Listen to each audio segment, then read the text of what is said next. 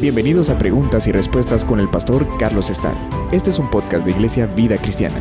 Puedes enviar tus preguntas al correo preguntasbiblicas@vidacristiana.org.gt. Nos han hecho una pregunta muy interesante en cuanto a la posible conexión que pueda haber entre la misteriosa y antigua ciudad de la Atlántida, mencionada en los diálogos de Platón, y la ciudad de Tiro, que se menciona en la Biblia, en el libro del profeta Ezequiel, en el capítulo 27.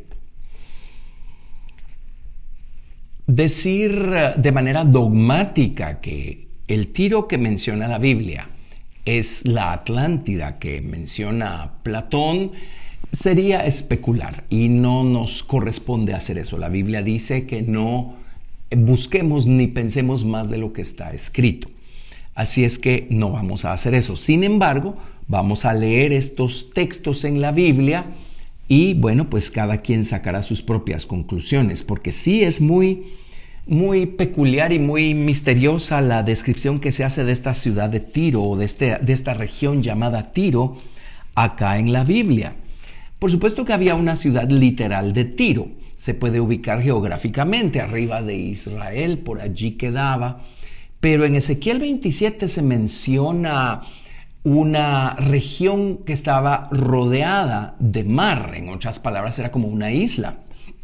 Y sin ser experto en el tema, pero en los diálogos de Platón se menciona este lugar, Atlántida, el lugar del cual toma nombre el Océano Atlántico, y pues se supone que se ubicaba más o menos por las Islas Azores, a la mitad del Océano Atlántico. Era una región muy grande, muy extensa, según lo que se menciona acá en estos textos antiguos del filósofo griego. Y eh, llama la atención que la descripción que se hace de este lugar es muy, muy detallada. Por eso la gente ha debatido a lo largo de los siglos de si era un lugar mítico o un lugar ficticio o un lugar alegórico o si se trataba de un lugar literal. Y además en los eh, textos estos de Platón se describe cómo fue destruida abruptamente esta isla o esta región o este lugar. Eh, Así es que seguirá siendo un misterio. Por supuesto, uno lee de todo y hay toda clase de comentarios y toda clase de, especulaciones. Ahora, es un hecho que eh, nuestro planeta Tierra está tan lleno de misterios y en el pasado hay tantas cosas que aún no hemos podido descifrar. Cuando estemos allá arriba va a ser maravilloso y muy interesante aprender y descubrir y ver la realidad de todas, todas las cosas. Así es que cuando lleguemos allá arriba, sabremos si existió tal lugar, tal y como se describe en estos textos antiguos, e igualmente si el tiro que menciona el profeta Ezequiel se refiere a este mismo lugar que llaman la Atlántida o se refiere a otra cosa o se refiere a la ciudad literal de Tiro. Pero eso sí es, es muy difícil eh, de conectarlo por la descripción que se hace acá. La, ciudad de Tiro era una ciudad costera, la que se puede ubicar en el mapa. Y sin embargo, aquí en Ezequiel 27 nos están hablando de toda una región que no era una, una ciudad costera, en otras palabras, eh, en una región continental, sino que era un lugar que estaba rodeado de mares. Así es que, bueno, Leamos Ezequiel 27 y van a ver qué interesante lo que aquí se menciona. Ahora, probablemente antes de Ezequiel 27 debiéramos leer Ezequiel 28. Y sí, así como Tiro debe haber tenido un rey literal, es obvio que el principado que reinaba sobre Tiro era Satanás en persona.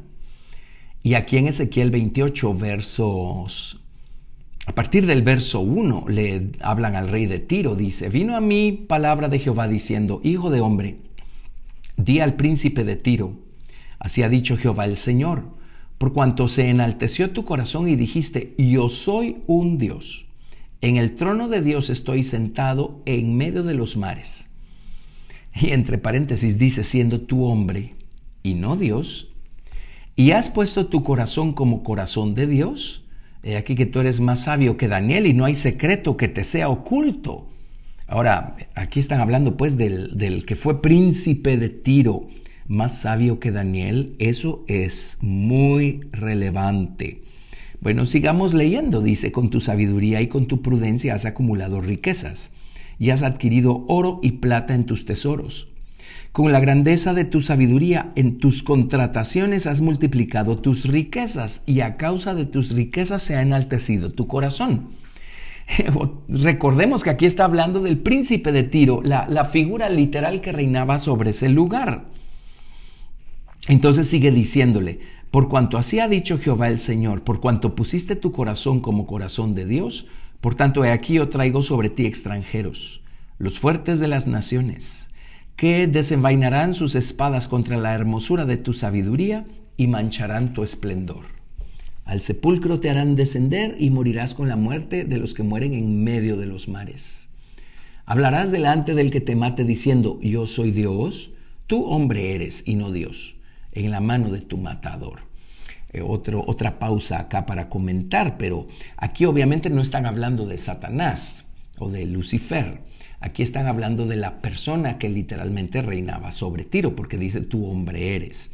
Así es que es obvio que existió este lugar, sea lo que haya sido, y es obvio que el, príncipe literal que reinaba sobre Tiro no era cualquier cosa. Ahora en un momento vamos a ver que el príncipe espiritual que reinaba sobre Tiro era Satanás en persona. Y probablemente de allí vino el engrandecimiento de este lugar y su consecuente caída estrepitosa. En el verso 10 dice, de muerte de incircuncisos morirás por mano de extranjeros, porque yo he hablado, dice Jehová el Señor. Ahora, si regresamos a la historia y a lo que, a lo que narra Platón en, sus diálogos, eh, parece ser que fueron los griegos, según la tradición, pues según estas historias que están escritas en los diálogos de Platón, fueron los griegos los que detuvieron a, los... Ejércitos de Tiro y los que destruyeron a los ejércitos de Tiro. Pero la cosa es que toda esta región fue juzgada y toda esta región desapareció. Y eso tanto en los diálogos de Platón como en Ezequiel capítulo 27. Pero en los primeros versículos del capítulo 28 pues habla del rey literal de Tiro, pero a partir del verso 12 dice, Hijo de hombre, levanta endechas sobre el rey de Tiro y dile, Así ha dicho Jehová el Señor. Tú eras el sello de la perfección, lleno de sabiduría y acabado de hermosura. En Edén, en el huerto de Dios estuviste. De toda piedra preciosa era tu vestidura, de cornerina, topacio, jaspe, crisólito, berilo y ónice, de zafiro, carbunclo, esmeralda y oro. Los primores de tus tamboriles y flautas estuvieron preparados para ti en el día de tu creación. Tú, querubín grande, protector, yo te puse en el santo monte de Dios. Allí estuviste, en medio de las piedras de fuego te paseabas. Perfecto eras en todos tus caminos desde el día que fuiste creado hasta que se halló en ti maldad. Ahora aquí en Ezequiel 28 a partir del verso 12 es obvio que está hablando de Satanás.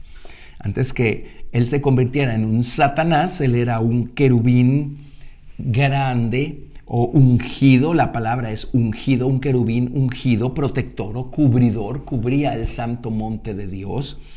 Y luego, pues cuando él se corrompió, se convirtió en un Satanás. Se le dan cuatro nombres, Satanás, Diablo, Serpiente y Dragón. Pero aquí en Ezequiel, pues en los primeros versículos habla de la persona, del rey literal, que tuvo tiro. Y a partir del verso 12 habla del príncipe espiritual que estaba gobernando esa región, que era Satanás en persona. Así es que sigue, por supuesto, hablando de Satanás. En el verso 16 dice, a causa de la multitud de tus contrataciones fuiste lleno de iniquidad y pecaste, por lo que yo te eché del monte de Dios y te arrojé de entre las piedras de fuego, oh querubín protector. Se enalteció tu corazón a causa de tu hermosura, corrompiste tu sabiduría a causa de tu esplendor yo te arrojaré por tierra. Delante de los reyes te pondré para que miren en ti. Con la multitud de tus maldades y con la iniquidad de tus contrataciones profanaste tu santuario. Yo pues saqué fuego de en medio de ti, el cual te consumió, y te puse en ceniza sobre la tierra a los ojos de todos los que te miran. Todos los que te conocieron de entre los pueblos se maravillarán sobre ti. Espanto serás y para siempre dejarás de ser. Creo que no hay manera de perdernos acá, pues. Tiro era un lugar literal que tenía un rey literal eh, que estaba siendo gobernado por este príncipe espiritual que era Satanás en persona. Ya eso nos dice que Tiro no era cualquier cosa. Entonces ahora regresemos a Ezequiel 27 y miremos lo que era este Tiro que menciona Ezequiel acá. Dice, vino a mi palabra de Jehová diciendo, tú hijo de hombre, levanta endecha sobre Tiro, dirás a Tiro, que está asentada en las orillas del mar, la que trafica con los pueblos de muchas costas. Un paréntesis para comentar, aquí la ubican a las orillas del mar, pero adelantándome un poco, en Ezequiel 27, verso 25, al final dice, te multiplicaste en gran manera en medio de los mares. Esa palabra en medio en hebreo es leb, en el corazón de los mares. Y en el versículo 32 dice al final del versículo, ¿quién como Tiro, como la destruida en medio del mar? Y aquí la palabra hebrea es tabek, o sea, en el centro, en la parte central del mar. Fuiste destruida en la parte central del mar. Así es que vean qué interesante lo que dice acá. Bueno, continuemos. En Ezequiel 27, versículo 3, les vuelvo a leer, dice, dirás a Tiro que está asentada en las orillas del mar, la que trafica con los pueblos de muchas costas. Así ha dicho Jehová el Señor. Tiro, tú has dicho, yo soy perfecta, soy de perfecta hermosura. En el corazón de los mares están tus confines los que te edificaron completaron tu belleza. De hayas del monte Senir te fabricaron todo el maderaje, tomaron cedros del Líbano para hacerte el mástil. De encinas de Bazán hicieron tus remos, tus bancos de pino de las costas de Kitim, incrustados de marfil. De lino fino bordado de Egipto era tu cortina, para que te sirviese de vela. De azul y púrpura de las costas de Elisa era tu pabellón. Los moradores de Sidón y de Arvad fueron tus remeros. Tus sabios, o Tiro, estaban en ti, ellos fueron tus pilotos. Los ancianos de Jebal y sus más hábiles obreros calafateaban tus junturas. Todas las naves del mar y los remeros de ellas fueron para ti, fueron a ti para negociar, para participar de tus negocios. Persas y los de Lud y Fut fueron en tu ejército tus hombres de guerra. Escudos y yelmos colgaron de ti, ellos te dieron tu esplendor. Y los hijos de Arvad con tu ejército estuvieron sobre tus muros alrededor, y los gamadeos en tus torres. Sus escudos colgaron sobre tus muros alrededor, ellos completaron tu hermosura. Tarsis comerciaba contigo por la abundancia de todas tus riquezas, con plata, hierro, estaño y plomo comerciaba en tus ferias. Javán, Tubal y Mesec comerciaban también contigo. Con hombres y con utensilios de bronce comerciaban en tus ferias. Los de la casa de Togarma con caballos y corceles de guerra y mulos comerciaban en tu mercado. Los hijos de Dedán traficaban contigo, muchas costas tomaban mercadería de tu mano. Colmillos de marfil y ébano te dieron por sus pagos. Edom traficaba contigo por la multitud de tus productos, con perlas, púrpura, Vestidos bordados, linos finos, corales y rubíes venían a tus ferias. Judá y la tierra de Israel comerciaban contigo, con trigos de Minit y Panag. Miel, aceite y resina negociaban en tus mercados. Damasco comerciaba contigo por tus muchos productos, por la abundancia de toda riqueza. Con vino de gelbón y lana blanca negociaban. Asimismo, Dan y el errante Javán vinieron a tus ferias para negociar en tu mercado con hierro labrado, mirra destilada y caña aromática. Dan comerciaba contigo en paños preciosos para carros. Arabia y todos los príncipes de Cedar traficaban contigo en corderos y carneros y machos cabríos. En estas cosas fueron tus mercaderes. Los mercaderes de Sabá y de Rahama fueron también tus mercaderes. Con lo principal de toda especiería, y toda piedra preciosa y oro vinieron a tus ferias. Arán, Cane, Edén y los mercaderes de Sabá, de Asiria y de Kilmad contrataban contigo. Estos mercaderes tuyos negociaban contigo en varias cosas, en mantos de azul y bordados, y en cajas de ropas preciosas enlazadas con cordones y en madera de cedro. Las naves de Tarsis eran como tus caravanas que traían tus mercancías.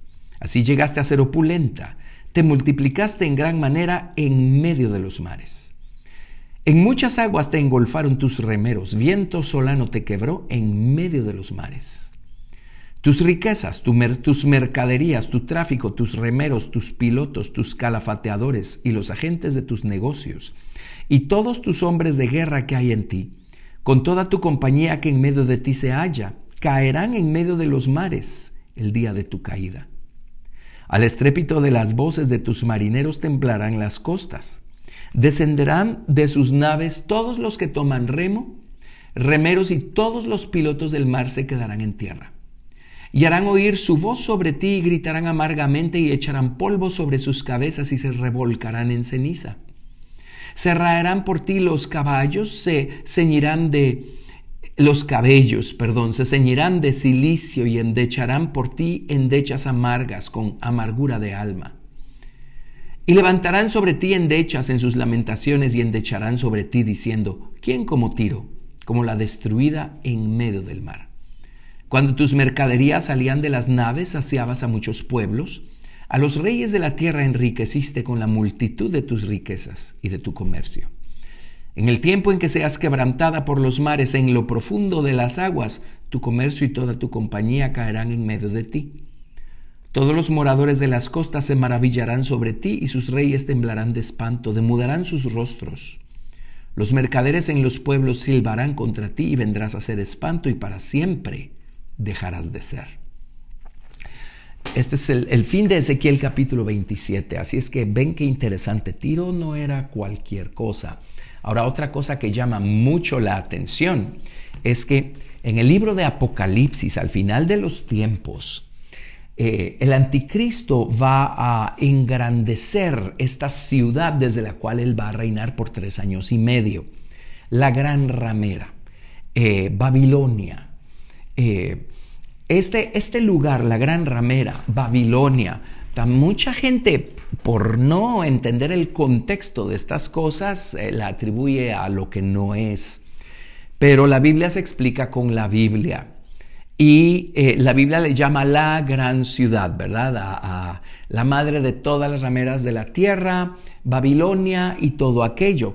Pero en el mismo libro de Apocalipsis, cuando eh, le quiten la vida a los dos testigos que van a estar haciendo señales acá en la tierra y testificando de Dios durante el reinado del anticristo, la Biblia dice que ellos a ellos los van a matar en la plaza de la gran ciudad, que en sentido espiritual se llama Sodoma y Egipto, en donde también crucificaron a nuestro Señor.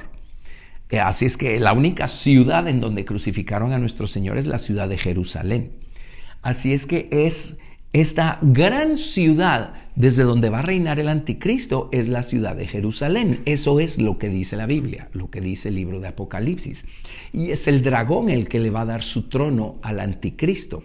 A través del anticristo, el dragón o Satanás en persona va a estar reinando. Así es que el anticristo va a ser el rey literal, la persona eh, física, digamos, que va a reinar sobre la tierra durante ese periodo y Satanás en persona, el gran dragón, es el príncipe espiritual que va a estar reinando sobre la tierra desde la ciudad de Jerusalén durante el periodo de la gran tribulación. Y cuando esta ciudad sea juzgada, la Biblia dice que todos los mercaderes de la tierra eh, eh, comerciaban con esta ciudad. Y cuando la ciudad sea juzgada y vean el humo subir de sus torres, dice que desde sus naves van a decir, ay, ay de la gran ciudad. ¿Qué cuadro más paralelo al cuadro que se describe acá de la ciudad de Tiro en Ezequiel capítulo 27? Así es que todas esas cosas nos hacen pensar, ¿verdad? ¿Qué habrá sido Tiro al final de cuentas? ¿Había un Tiro literal? Como les digo, todavía la podemos ubicar en los mapas donde estuvo ubicada. Pero obviamente Ezequiel 27 habla de un lugar muy especial, muy particular, algo que fue destruido para siempre, algo que dejó de ser para siempre, algo de lo que probablemente no tenemos noción. Así es que cuando estemos allá arriba vamos a resolver todos estos misterios. Gracias por escuchar Preguntas y Respuestas con el pastor Carlos Estal. Si deseas participar, recuerda enviar tu pregunta al correo preguntasbiblicas@vidacristiana.org.gt y no te pierdas el siguiente episodio porque tu pregunta puede ser la siguiente a responder.